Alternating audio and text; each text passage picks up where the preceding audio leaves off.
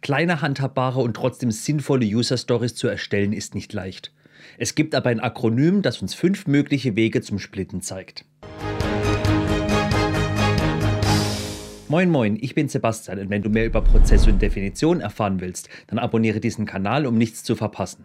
Jeder von uns kennt es. Man hat eine Anforderung und will diese nun umsetzen. Aber allzu oft stellen wir schnell fest, dass sie zu groß sind, um in einer Iteration, einem Sprint zu realisieren. Und länger daran zu arbeiten macht im Regelfall auch keinen Sinn, da wir hierdurch oft den Überblick verlieren, weil es über einen zu langen Zeitraum geht oder es ist einfach nicht planbar, weil es zu komplex ist. Oft kommen uns dann die guten alten Investkriterien in den Hinterkopf. Erinnerst du dich noch daran? Wenn nicht, schau dir nachher unbedingt mal mein Video dazu an. Aber die Investkriterien helfen uns hier nicht. Ihre Aufgabe ist uns zu helfen, eine User Story sinnvoll zu erstellen. Zur Erinnerung, Invest steht übersetzt für unabhängig, verhandelbar, nützlich, schätzbar, klein und testbar. Das Klein ist aber der wichtige Punkt hier. Wir sollten die Stories klein halten, aber niemand verrät uns wie. Mike Cohn, einer der Gründer der Scrum Alliance, hat hierfür die Spider-Kriterien niedergeschrieben.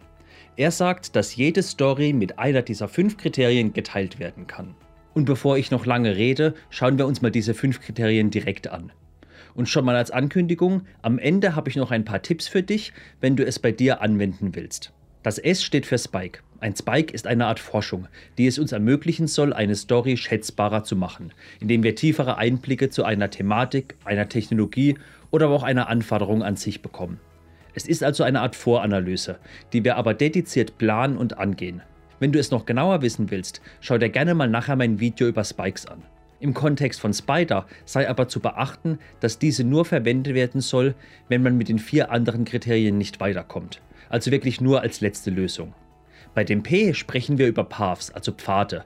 Wenn ein Anwender mehrere Möglichkeiten haben soll, wie er etwas machen kann, ist das oft eine gute Möglichkeit, es zu splitten, also aufzuteilen und erst eine der beiden Möglichkeiten zu realisieren. Hier wird oft empfohlen, zu versuchen, den Weg des Anwenders in einem Flussdiagramm darzustellen, da man hierdurch oft schnell die unterschiedlichen Wege erkennt. Ein simples Beispiel ist die Implementierung eines Online-Shops. Im Bezahlvorgang kann man mit Kreditkarte oder auch mit PayPal bezahlen. Hier wäre nun eine Möglichkeit für uns zu sagen, wir implementieren erstmal nur die Kreditkartenzahlung oder nur die Möglichkeit mit PayPal zu bezahlen. Und das andere kann dann in einer weiteren Story später gemacht werden. Vorausgesetzt, es macht natürlich technisch Sinn, also lässt sich auch wirklich für die Entwickler trennen. Das I steht für Interfaces, also simpel übersetzt Schnittstellen.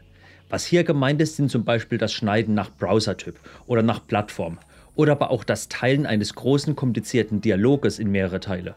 So kann man zum Beispiel bestimmte Style-Elemente weglassen und in einer anderen Story einbauen. Oder wenn man wieder einen Online-Shop hat, der im Browser und als App verfügbar sein kann, bzw. soll, dass man, wenn es technisch auch Sinn macht, erst das eine entwickelt, also erst Browser und dann die App. Oder erst die App und dann den Browser. Hier hilft es dann herauszufinden, was die größere Priorität hat, Browser oder App. Diese Info kann später für andere Entscheidungen viel bringen. Also diese Prioritätsentscheidung meine ich. Bei dem D haben wir Data, also Daten. Haben wir unterschiedliche Daten und Themen, nach denen wir trennen können, beziehungsweise die wir getrennt angehen können. Seien es unterschiedliche Dateitypen, aber auch gezielte Themen.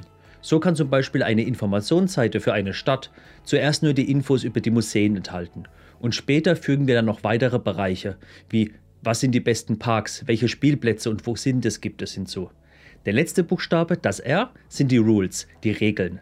Hier reden wir von Regeln, die für die Anforderung gelten. So können es Marktanforderungen sein, aber ebenso die Erfüllung technologischer Standards. Im Regelfall sind es aber die Marktanforderungen, die Regeln, die hier gelten, bei denen es möglich ist zu splitten. Ein gängiges Beispiel ist der Online-Kauf von Kinotickets. Im Regelfall kann man nur eine maximale Anzahl pro Einsatz Einkauf kaufen, also zum Beispiel maximal für sechs Plätze.